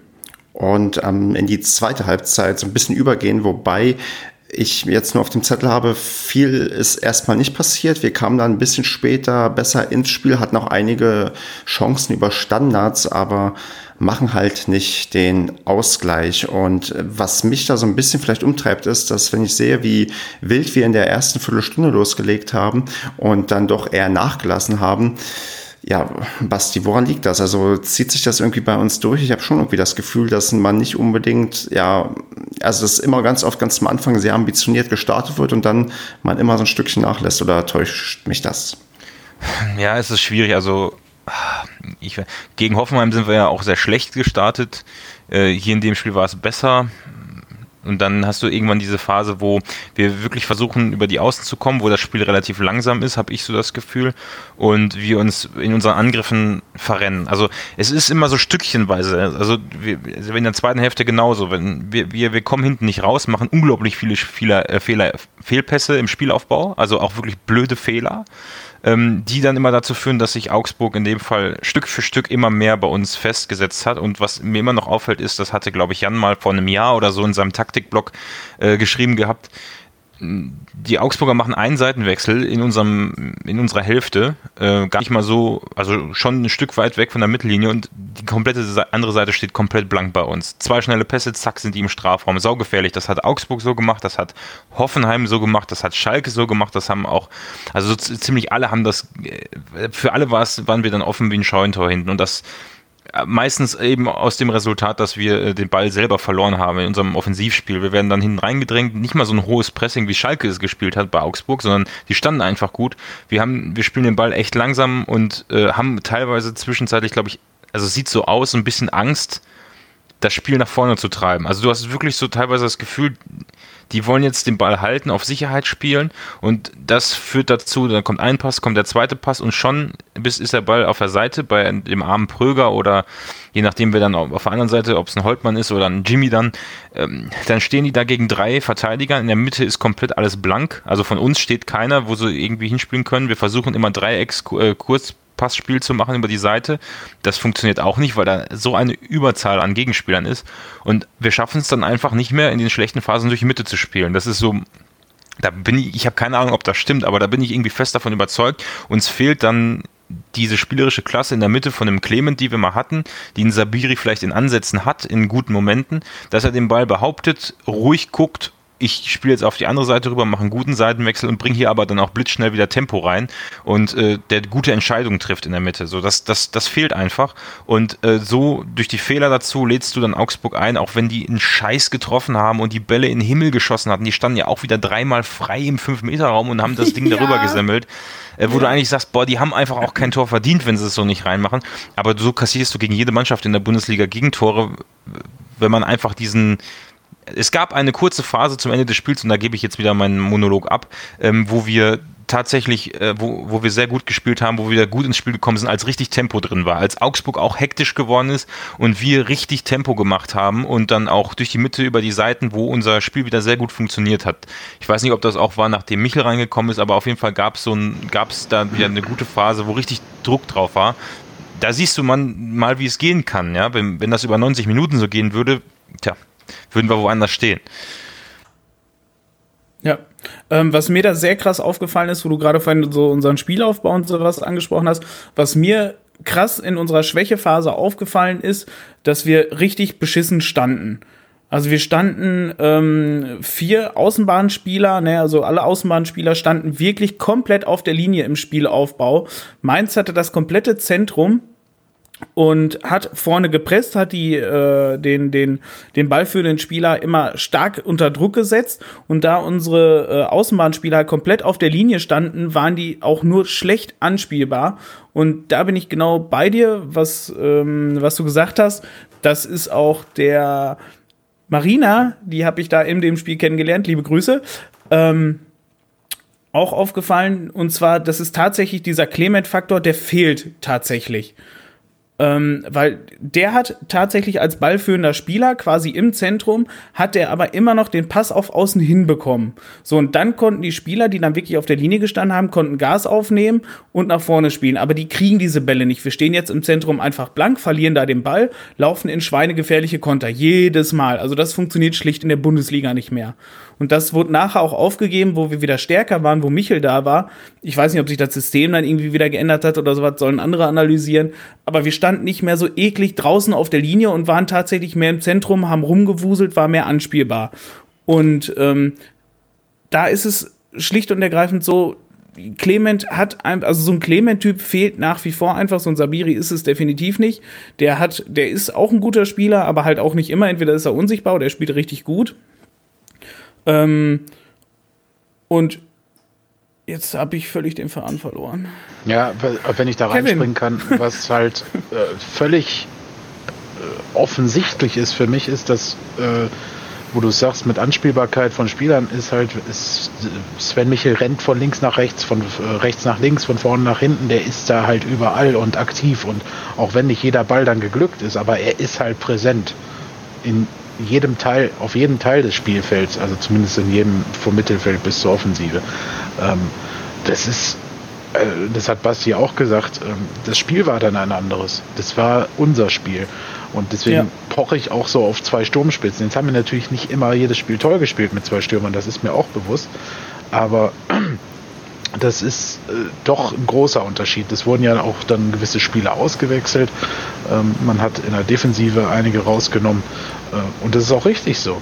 Und das meinte ich am Anfang. Ich hätte mir diese forschere Herangehensweise doch von Anfang an gewünscht gegen Augsburg, die wahrlich keine tolle Saison spielen. Äh, natürlich sind die äh, individuell auch nicht zu verachten, ähm, aber die hättest du echt schlagen können, wenn nicht sogar müssen. Und das wäre auch absolut drin gewesen. Ähm, was was mit, mit Clement ist, kann ich halt langsam auch nicht mehr hören. Also das ist ähm, natürlich fehlt der Spieler. Und natürlich vergammelt der auch gerade in Stuttgart, wird da zur Halbzeit ausgewechselt und keine Ahnung was. Ähm, aber wir haben genug Spieler, die Fußball spielen können. Mhm. Ja, aber leider das nicht diese Pässe bringen können. Hm, weiß ich nicht. Vielleicht ist auch die Aufgabenrollenverteilung falsch interpretiert. Keine Ahnung. Ähm, es fehlt uns halt einfach an grundelementaren Sachen. Ich habe es jetzt von dieser Sendung schon öfter gesagt. Ähm, der Verschiebebahnhof, der funktioniert bis heute nicht. Es hat sich nicht verbessert. Das war mal in einem Spiel besser. Ähm, Andreas kann es bezeugen, wie ich mich wieder über Jamilo Collins aufgeregt habe. ja, ähm, Kevin, du wolltest noch was sagen. Nein, also das, dieser Mann ist ein guter Fußballer, ja, und er hat auch tolle Aktionen und er bringt auch Impulse Richtung äh, Offensive und hat auch ein gutes Stellungsspiel ab und zu. Aber es ist also ich würde gerne mal eine 90-Minuten-Kamera auf ihn haben, wo er sich überall herumtreibt und wo er dann nicht auf der linken Verteidigerposition ist und wie oft nämlich diese Spieler dann durchbrechen, nämlich genau bei diesen Seitenwechseln, die äh, Basti gerade angesprochen hat. Da kommt der Ball dann auf seine Seite und Herr Collins ist, ja, wo ist er denn? Hoch, der ist ja noch da vorne irgendwo oder der wuselt in der Mitte irgendwo rum. Ja, komm, Kevin, aber wegen, wegen, wegen Collins haben wir doch nicht das Spiel jetzt verloren. Wir haben wegen Collins mindestens schon neun Punkte verloren. Nee, nicht, ah, du kannst nicht alles alleine auf Collins schieben, das wären drei nee, Spiele. Nee, nee, Kevin, das ist echt ein bisschen too much. Das ist so ein bisschen Einschießen auf einen Spieler, was du hier mit nee, Collins machst. Ist es nicht. Nö, ist es nicht. Wir haben wegen Collins keine neun Punkte verloren. Wo, wo, wo holst du die denn plötzlich her? Ge wieso plötzlich? Gegen Schalke hat er zwei Tore verschuldet? Ja, es hätten Und sonst hätten wir aber nicht gewonnen. gewonnen. Wir hätten gegen Schalke nie im Leben gewonnen, auch wenn Collins. Äh, nee, Kevin, das ist echt too much. Nee, finde ich nicht. Also ich könnte, äh, wir könnten uns ja die Spiele alle nochmal in der Wiederholung angucken. Ja, können wir ja nicht dank Sky. ja, ja, gut, da kriegt man andere Möglichkeiten, das zu tun. Ähm, und äh, dann werden wir sehen, wie viele Tore schon auf dessen Kappe gegangen sind. Das ist auch nicht Einschießen auf ihn. Ähm, ja, aber kein Spieler verursacht doch neun. Ähm, also, also du, du, tust das, als hätten wir drei Spiele gewonnen statt verloren. Wie sollen wir das denn machen? Also das, das, das sehe ich, das ich einfach nicht.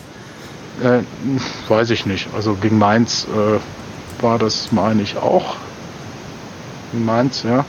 Jetzt äh, gab es auch wieder eine, äh, mindestens eine Situation. Ja, aber ne, wo, wo er, du, eine Situation heißt nicht, dass wir gewonnen hätten. Also, du, das, das also bitte Quatsch. mal, Stefan, du kannst ihn ja verteidigen, aber du musst mich da noch aussprechen lassen. Ja, das aber ist erstens kein Quatsch, weil es meine Meinung ist und vielleicht ist es nicht deine. Ähm, ich sage aber auch nicht, dass deine Meinung Quatsch ist. Herr Collins steht in diesem Spiel bei drei Situationen nicht bei seinem Gegenspieler, der frei äh, bis zur Grundlinie durchrennen kann irgendwelche Spieler rücken raus und im Zentrum sind andere dann wieder frei. Und dann hat das für mich nichts mit Bundesliga-Qualität zu tun, wenn ein Spieler nie auf seiner oder selten auf seiner Position in der Defensivbewegung steht. Äh, Andreas kann eine Situation, wo ich ihn darauf angesprochen habe, ist Herr Collins an der Mittellinie stehen geblieben, so nach dem Motto, ach, die sind jetzt ja eh schon durch, da gucke ich mal, was die, der Rest ja. der Verteidigung macht. Es wurde brandgefährlich und äh, da habe ich mich dermaßen aufgeregt und er steht da, zuckt mit den Armen, mit den Schultern. Ja, ging ja noch mal gerade gut.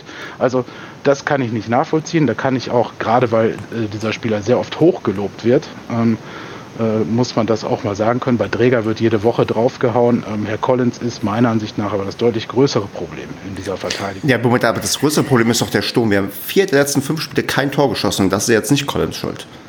Nö, aber wir fangen uns, wir reden jede Woche darüber, dass wir äh, einfachste Gegentore fangen aus irgendwelchen äh, komischen Bewegungen, äh, wo wir nicht in der Lage sind, hinten äh, uns zu verschieben und so hinzustellen. Wir attackieren mit drei Spielern auf einen ballführenden Spieler. Auch das ist ein Riesenproblem. Das habe ich so auch selten erlebt.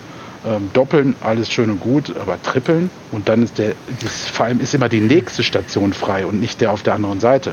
Also das ist halt, ähm, ja, aber wenn du von neun ja, Punkten sprichst, dann müssen wir ja auch irgendwie die äh, nicht nur, nicht nur nicht verlieren, sondern auch gewinnen. Und da haben wir doch gerade im Sturm elementares Problem, wenn wir keine Tore also, mehr schießen. Ich, ich würde da so eine, so eine Zwischenmeinung. Ja, das habe ich ja eingangs gesagt. Für mich müsste Michel klar, ganz klar starten und mit zwei Stürmern müssten wir spielen. Ähm, dann würden wir, wie wir in den ersten drei Saisonspielen gesehen haben, auch viel mehr Chancen kreieren. Ähm, auch da haben wir Tore geschossen. Da haben wir natürlich auch mehr Tore kassiert, als wir geschossen haben, ja. Aber das sind ja die zwei Elemente. Offensiv ist Ja gut, aber wenn du zwei Elemente hast, dann kannst du halt nicht sagen, dass Collins alleine uns neun Tore gekostet hat. Neun Punkte, habe ich gesagt. Neun Punkte, sorry, neun Punkte. Also, also ich, Nein, ich, ich, Grundsätzlich ich finde Collins natürlich ja, alleine nicht. Aber ähm, grundsätzlich, ja, ich, also ich sehe den vor allem halt viel zu oft, viel zu einfach im Zentrum. Also grundsätzlich glaube ich auch nicht, ja. dass wir wegen dem neun Punkte verloren haben. Aber der, das Stellungsspiel von ihm ist teilweise echt seltsam. Also der, ich habe den so oft in der Mitte gesehen, wo er eigentlich auf Außen hätte sein müssen, seinen Gegenspieler tatsächlich hätte attackieren müssen. Und da sehe ich ihn tatsächlich sehr oft im Zentrum, wo ich, wo ich mich frage als Außenverteidiger, was macht er da? In manchen Situationen habe ich noch, ich habe mir ja auch dann immer noch gesagt, so von wegen, hey, ja, Innenverteidiger sind rausgerückt und sowas, ne, dann ist er dafür reingerückt und sowas, aber das ist tatsächlich, also der geht tatsächlich irgendwie immer ins Zentrum. Ich weiß nicht, ob das eine taktische Vorgabe dann ist, dass er das immer so macht oder ob der dann einfach im Spiel schlicht die falschen Entscheidungen trifft. Aber ähm, grundsätzlich, ja, die Fehler machen wir dann natürlich, aber halt vor allem die Ursachen natürlich, warum der Ball überhaupt erst immer diese kritischen Stellen kommt, ist ja halt nur auch schwer bedeutend. Und da verlieren wir einfach generell viel zu viel leichte Bälle im Spielaufbau, wo die Gegner uns sehr schnell, sehr effizient kontern können. Und da können wir tatsächlich jetzt auch gegen Augsburg froh sein, dass es nur das eine gab, weil ich weiß nicht, Basti hat es, glaube ich, ja vorhin gesagt, die hatten ja noch 300-prozentige, die die einfach nur hätten machen müssen, wo die dann auch entweder eine Rückgabe äh, auf, auf Zingerle gemacht haben oder den Ball voll versemmelt haben. Und ja, wir haben vorne schlicht und ergreifend keine wilden Toraktionen mehr. Sabiri versucht es jetzt tatsächlich immer mal aus der Distanz und wirklich, wo Michel reinkam, war es wirklich so dieser Michel, wie wir ihn gekannt haben, ne, die, der richtig vorne gewühlt gemacht hat, weißt du, mit seinen langen Schritten da an Spielern vorbeigelaufen ist, der nochmal sich den Ball genommen hat, der die Bälle vorgelegt hat. Also es war sofort vorne ein völlig anderes Spiel. Und da glaube ich, da hat Michel sich jetzt definitiv wieder in Stellung gebracht, ähm, auch hoffentlich dann nach der Länderspielpause gegen Dortmund zu starten. Und dass wir da wirklich vorne wirklich, wirklich wieder zu den Torchancen kommen. Ja, ähm, wir haben uns, glaube ich, sehr ähm, intensiv gerade ausgetauscht. Ähm, wollen wir noch was dazu ergänzen zu dem Spiel? Oder weil, weil wir haben ja unterschiedliche Meinungen und du hast recht, Kevin, die, die lassen wir uns auch gegenseitig. Und ähm, sorry, dass ich gerade ein bisschen sehr ins Wort gefallen bin. Das war eigentlich, man merkt, dass bei mir auch die Nerven blank liegen. Ach, ähm, das ist alles gut, das gehört für mich dazu, das ist ja nicht schlimm. Ja, nee, also das, das ähm, ist ja auch okay. Deswegen, also würde ich sagen, haben wir noch was zu dem Spiel jetzt sportlich noch, ähm, was wir loswerden wollen, oder wollen wir noch so ein bisschen auf die Tabellensituation und noch vielleicht eine der schöneren Sachen bei dem Spiel schauen? Ich Liebe Zuhörer, wenn ihr jetzt meint, das, das war vorhin schon oh, zwischen Stefan und Kevin. Da müsstet ihr mal wissen, was für Schimpfworte bei uns in der WhatsApp-Gruppe fallen. ich, ich würde noch, ähm, ich jetzt, ich bin jetzt gar nicht dazu gekommen, meine Meinung zu sagen, möchte ich auch gar nicht ausführen. Also ich glaube, ich finde mich da irgendwo bei jedem so ein bisschen wieder. Ähm, ja, ich glaube, das es ist es halt auffällig, wenn die Mannschaft insgesamt nicht so doll spielt, siehst du natürlich die Extremen bei einzelnen Spielern, die dann in Bedrängnis geraten, selbstverschuldet oder eben auch durch Folgefehler im Spielaufbau, ähm, siehst du halt noch ein bisschen krasser, wenn es schlecht läuft. Ich glaube, äh, wir haben letztes Jahr ähnlich viele Fehler gemacht und dann über die Saison abgestellt und da haben sich einzelne Spieler halt sehr stark entwickelt, genauso wie es auch jetzt ja der Fall ist, dass sich ein, einige Spieler sehr gut entwickelt haben.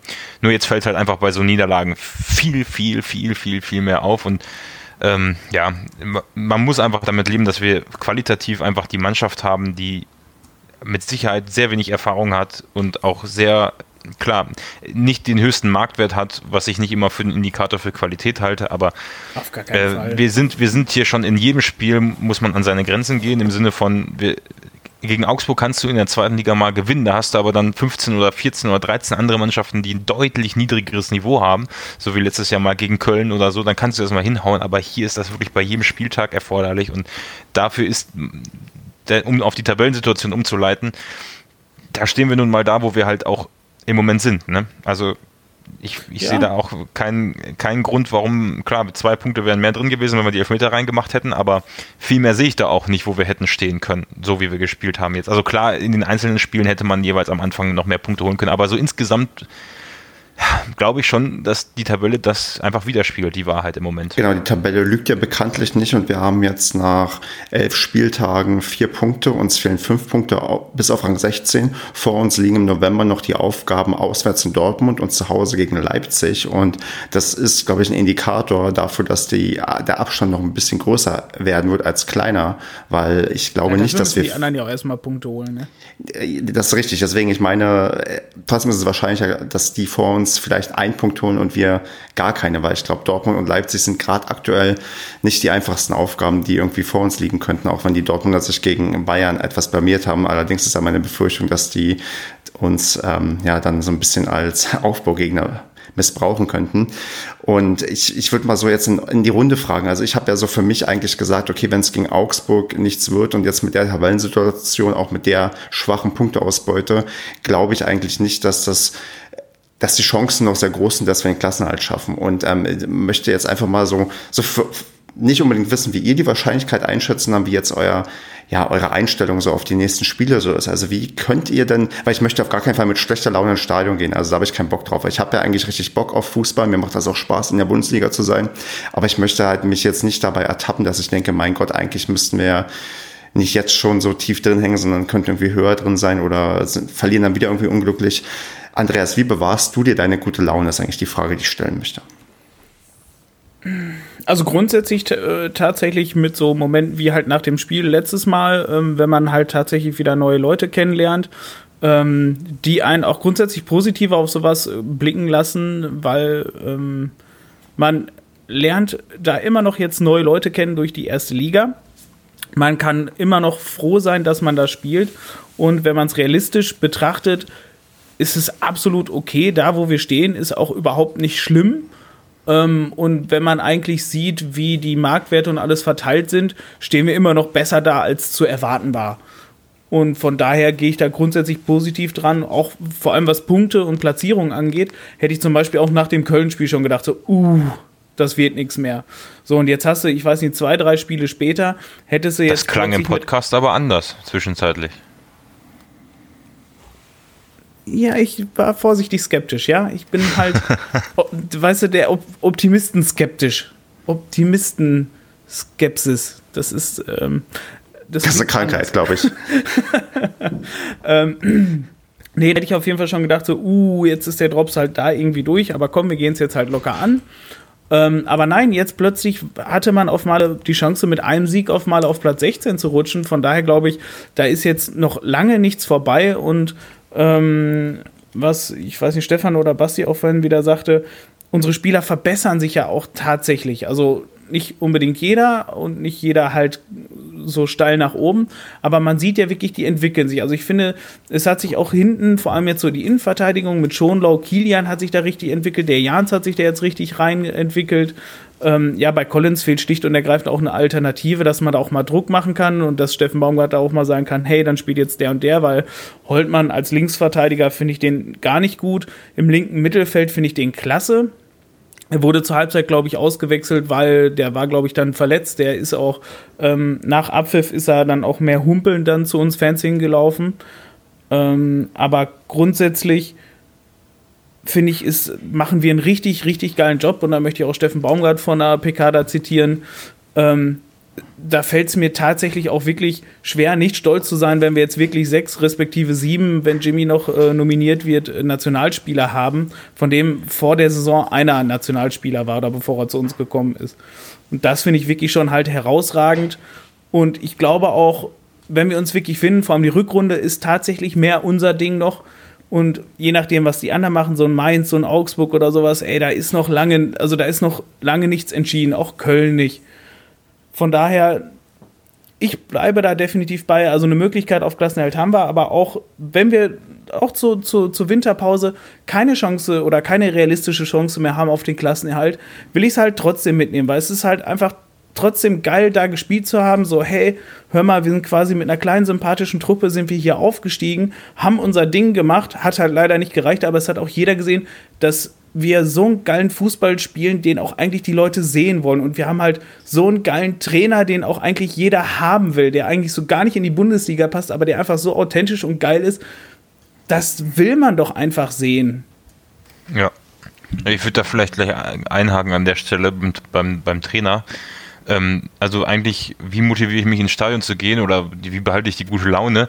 Die Euphorie vom Spiel gegen Dresden und Leverkusen am Anfang der Saison ist natürlich jetzt nicht mehr so da. Also ist klar, ist äh, wenn man jetzt nicht so oft, also wenn man, damals war das ja wirklich so ein Höhenflug, so geil, Paderborn ist wieder in der Bundesliga und jetzt geht's richtig los hier und dann klar, wenn du, wenn dann so, so Spiele dazukommen, wo du unglücklich verlierst oder solche, so, so ein Spiel wie gegen Augsburg, was du eigentlich auch gewinnen könntest, weil man, das, was mich da ärgert, ist halt, ich, man, man weiß halt, dass diese Spieler in Einzelspielen oder diese Mannschaft in einzelnen Spielen überragende Leistungen bringen kann. Also das Potenzial in den Spielern hast du einfach mehrfach gesehen in der zweiten Liga und auch in, in ein paar Spielen in der ersten Liga. Also das heißt, ich ärgere mich eigentlich hier nicht so wie ich es vielleicht in der Saison unter Stefan Emmerling oder äh, ja, wie sie alle hießen, äh, getan habe, dass man wirklich sagte, boah, die spielen so scheiße und es ist kein Land in Sicht, sondern ich ärgere mich eher darüber, dass ich sehe, okay, es läuft hier manchmal was falsch, aber man weiß ganz genau, was in dieser Mannschaft steckt. Und das die größte, die, die größte Freude bereitet es mir einfach dann,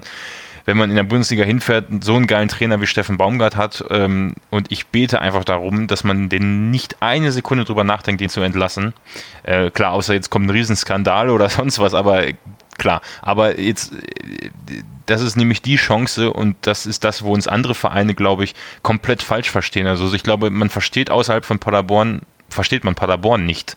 Äh, das glaube ich nämlich ganz groß, weil wir waren so die Mannschaft, die irgendwie Überraschungsaufsteiger waren und da zu dem Zeitpunkt im letzten Jahr hat keiner gesehen, was wir für eine klasse, geile, junge Mannschaft haben, die wirklich einen geilen Fußball spielt und ähm, das wurde ja oft, äh, ich glaube drei oder vier Spieltage vor Schluss hat irgendwer äh, gesagt, ja, wo wir da verloren haben, ja, Paderborn hat, ist aus dem Aufstiegsrennen raus. Da hat keiner wirklich verstanden, was eigentlich unser Ding ist, was uns ausmacht, konnten die Spielernamen nicht und jetzt in der Bundesliga versteht uns wieder keiner, dass wir, dass wir, dass es bei uns nicht darum, klar geht es um den Klassenerhalt, aber dass wir scheißegal, wie wir die Saison beenden. Wichtig ist, was nächstes Jahr passiert. Wenn wir drin bleiben, umso besser kann man den Verein schneller weiterentwickeln. Aber wenn wir absteigen, ist überhaupt kein Thema. Da lässt keiner, glaube ich, den, den Kopf hängen, sondern man sagt sich, boah, geil, wir haben ein Jahr Bundesliga-Erfahrung. Wir haben vielleicht noch den einen oder anderen Transfer, der den Verein das Überleben absichert über ein paar Jahre hinweg, weil wir keinen Finke mehr haben. Und wir haben dann äh, äh eine wahrscheinlich genauso schlagfertige Truppe wieder in der, in der zweiten Liga. Wenn wir Steffen Baumgart noch haben, eine absolute Ikone, eine noch viel bessere Identifikation mit den Fans, die meines Erachtens wirklich trotz der schlechten Spiele ist das Band zwischen den Fans und den, den, den Spielern oder dem, der Mannschaft äh, deutlich enger geworden. Also man gewinnt in dieser Saison auch, wenn man kein Spiel mehr gewinnt. Das ist meine Meinung. So. Und ich gehe einfach das, jede Woche ins Stadion. Das ist doch ne? eine sehr schöne Aussage. Ja, ja, aber ich gehe jede Woche ins Stadion und vielleicht packen wir es ja mal wieder einen Sieg und dann ist mir das auch egal, wenn es nur noch einer oder zwei Siege sind. Da stehe ich dann und äh, heb den Mittelfinger in Richtung die, der Heimfans oder der Gästefans, je nachdem wie es ist und freue mich einfach für dieses eine Spiel. So, genau, weil du kannst dir sicher sein, keine Mannschaft möchte gegen uns Punkte liegen lassen und jede so Mannschaft, so der das ja. passiert, die wird sich richtig ärgern. Das ist, das ist auch für mich so ein Ding, wo ich mich auch noch dran ja, dann hochziehen kann und sage, okay, da freue ich mich auch drauf, wenn wir noch den einen oder anderen ärgern und ja, ob wir am Ende dann, weiß nicht, vier, zehn oder 40 Punkte haben, ist mir dann auch egal. Hauptsache, wir ärgern noch den einen oder anderen und ähm, und am Ende gucken wir, wofür es reicht. Und ähm, da, jetzt haben wir alle schon viel geredet, jetzt darf der Kevin aber auch noch sagen, ob er noch Sachen ergänzen möchte, die ihn auch noch ins Stadion treiben oder ob er ab dem nächsten Spiel gar nicht mehr mit dabei ist. Natürlich kommt zu jedem Spiel, wo ich kann. Das ist für mich völlig selbstverständlich hat die Mannschaft sich auch verdient in den letzten Jahren und Monaten. Äh, jetzt klappt das halt nicht in dieser Saison bisher. Ähm, bin auch gar nicht äh, so negativ eingestellt, dass ich gar nicht glaube, dass es nicht doch noch irgendwie klappen kann. Natürlich ist es sehr unwahrscheinlich für viele Menschen, gerade wie Basti auch äh, das gesagt hat, die von außen drauf gucken, sieht das natürlich aus wie Tennis Borussia Berlin mal oder Tasmania oder was auch immer, äh, mal 100. Aber mein Gott, Fortuna Düsseldorf war letztes Jahr auch quasi abgeschrieben. ist aber auch egal, wer was man mal gemacht hat. Äh, wenn die Mannschaft äh, in Tritt kommen sollte nochmal, dann kann da noch einiges bewegt werden. Wenn nicht, ist äh, auch egal, wie du gesagt hast, Stefan, ist cool, Bundesliga zu haben, wie Andreas gesagt hat, oder Basti. Ist aber auch nicht schlimm, wenn wir nächstes Jahr wieder zweite Liga spielen. Ähm, Hauptsache, man entwickelt den Verein beständig weiter und guckt vielleicht noch öfter mal ins Oberhaus rein. Ähm, ja. Und vielleicht spielt dann nächste Saison Bielefeld in der ersten Liga und wir nicht mein Gott, dann ist es so, dann können die auch sich nochmal ein Jahr freuen, dass sie dann wieder die Nummer 1 in OWL sind. Ja, und Weil, genauso sang- und klanglos absteigen mit ihrer Mannschaft. Ja, so, in, also es ist doch, wie gesagt, wir haben hier ein tolles Projekt laufen. Äh, bin auch vollkommen bei Basti und das habt ihr auch gesagt. Äh, Steffen Baumgart ist dafür der richtige Mann. Das haben wir auch im Stadion gesagt. Es ist äh, einfach enorm geil, wie dieser äh, Typ äh, supported wird und auch das, auch der hat sich das verdient. Übrigens mit auch mit seinem ganzen Trainerteam zusammen. Das betont er ja auch immer. Ähm, ja, ich bin gespannt. Ich freue mich aufs nächste Heimspiel und auch aufs übernächste und auch aufs letzte Heimspiel in dieser Saison. Genau, da ähm, leite ich mal noch so ein bisschen jetzt zu dem über, was wir ja noch als positives Erlebnis auf jeden Fall noch mitnehmen sollten, und zwar die Choreografie der Fans, die ein Abbild von Steffen Baumgart mit eingearbeitet hat und dazu den, die Aussage, wir kämpfen bis zum Ende, was vielleicht auch ein bisschen zu dem passt, was wir gerade gesagt haben. Und ähm, das ist wirklich, glaube ich, ein, ja, eine enorme Auszeichnung, dass hier ein Trainer in der Zeit, wo er hier noch aktiv ist, mit einer Choreo bedacht wird, weil ich erinnere mich spontan aktuell nur an die also wo Personen explizit in die Chore mit eingearbeitet wurden, an Wilfried Finke in diesem Jahr anlässlich seines Todes und Markus Kröscher, als er den Verein nach 13 Jahren verlassen hat, weil seine Spielerkarriere, nee, er hat den Verein nicht verlassen, aber seine Spielerkarriere beendet. Und ich habe das noch nicht erlebt, dass hier jemand quasi eine Chore bekommt, der noch aktiv ist und dessen Abgang noch nicht feststeht.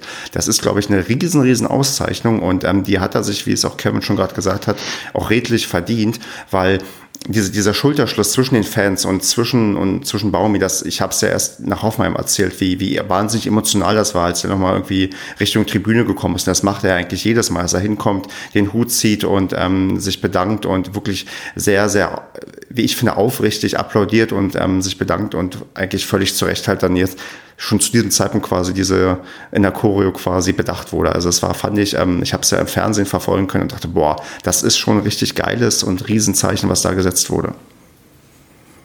Und nach dem Spiel sind die Spieler und Trainer halt alle noch mal näher gekommen halt als sonst noch. Ne? Mhm. Also vor allem halt mit Steffen Baumgart, der ist sofort direkt mitgekommen. Der, ne, der kommt ja sonst eigentlich immer nochmal separat.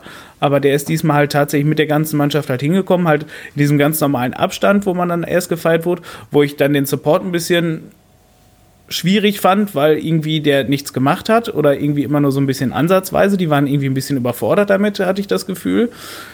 Und dann sind Spieler und dann hat Baumi die alle nochmal nach vorne geschubst, dass sie wirklich direkt bis an den Zaun gegangen sind und dann hat er wirklich da nochmal wirklich sehr, ähm, ja, gefühlt wirklich emotional dann schon wirklich noch so applaudiert, so von wegen, hey Jungs, das war wirklich geil von euch. Ich freue mich da richtig, weißt du, das, das hat ihn, glaube ich, wirklich, wirklich schon echt berührt, dass er, dass er so eine Choreo dann gekriegt hat und alles und dass er wirklich auch äh, so, so ein so einen Kultstatus wirklich jetzt schon hat und ich hoffe, der bleibt uns noch ganz viele Jahre erhalten. Ja, wir haben nämlich, glaube ich, echt den geilsten Trainer der, der Bundesliga. Also ich glaube, da kommt keiner ran. Nein. Ja, also ich, auch, ich möchte auch Christian Streich nicht. Möchte auch dann nochmal das, das Band zwischen äh, nicht nur Trainer und, und, und, Fans oder sondern zwischen der ganzen Mannschaft und den Fans. Also wir hatten ja am Anfang das Thema mit den Eintrittskarten, dass nicht so viele Leute da waren. Ich würde aber mal behaupten, egal wie diese Saison ausgeht, im nächsten Jahr, wenn Steffen Baumgart bleibt und man das Gefühl hat, da wird das Projekt weiter verfolgt und nicht äh, alles zerfällt in Stücke, alle werden verkauft und man tätigt irgendwelche Millioneneinkäufe von irgendwelchen Allstars auf einmal, sondern wenn man den Weg weitergeht, dann hat man in dieser Saison ziemlich viel auch, auch wenn es nicht so geil ist mit Tabellenführung wie, also geil im Anführungsstrichen, auch wenn wir nicht Tabellenführer waren wie damals unter Breitenreiter und wenn wir vielleicht auch nicht so viele Punkte holen und egal, da hat man, glaube ich, ziemlich viel wieder gut gemacht von dem, was äh, zwei Jahre lang furchtbar schief gelaufen ist ähm, im Verein und ähm, auch wenn der, wir oft draufhauen auf den Verein, ist es, glaube ich, ähm, also zumindest das Band zwischen Fans und Mannschaft und denen, die dann kommen in der zweiten Liga oder äh, die auch jetzt kommen, egal wie es läuft, ähm, ist da, glaube ich, gestärkt. Also ich glaube, so eine Identifikation mit, mit Verein und Spielern äh, hat man, kann ich mich nicht daran erinnern, wann wir das zuletzt gehabt haben eigentlich. Ja, richtig.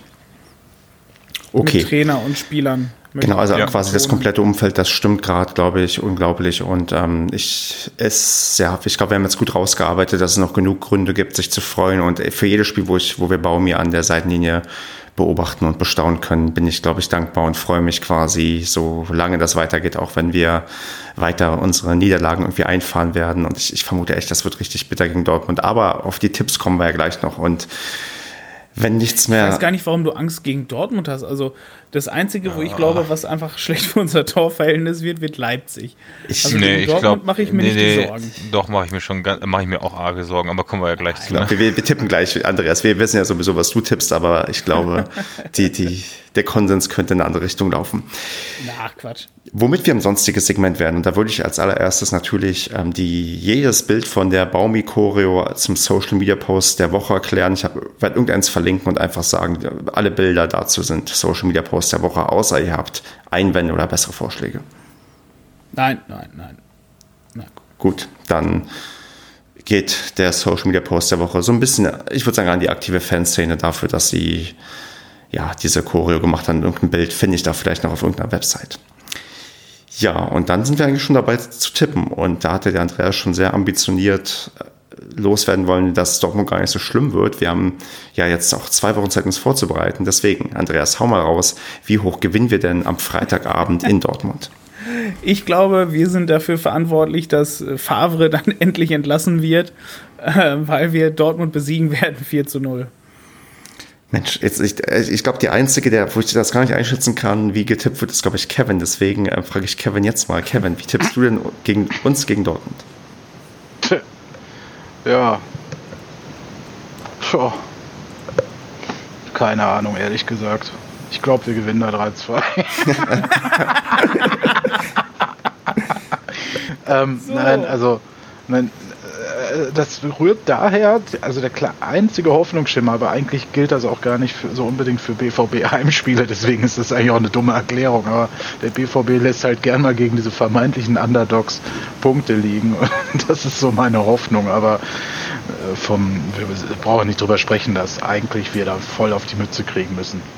Also, Müssten, ja, aber, aber grundsätzlich, wir haben immer aber, gegen Große gut gespielt das ist der zweite Punkt, da hast, du ein, da hast du ein Argument. Ich bin gespannt, ich bin ja wie immer auch ein Optimist.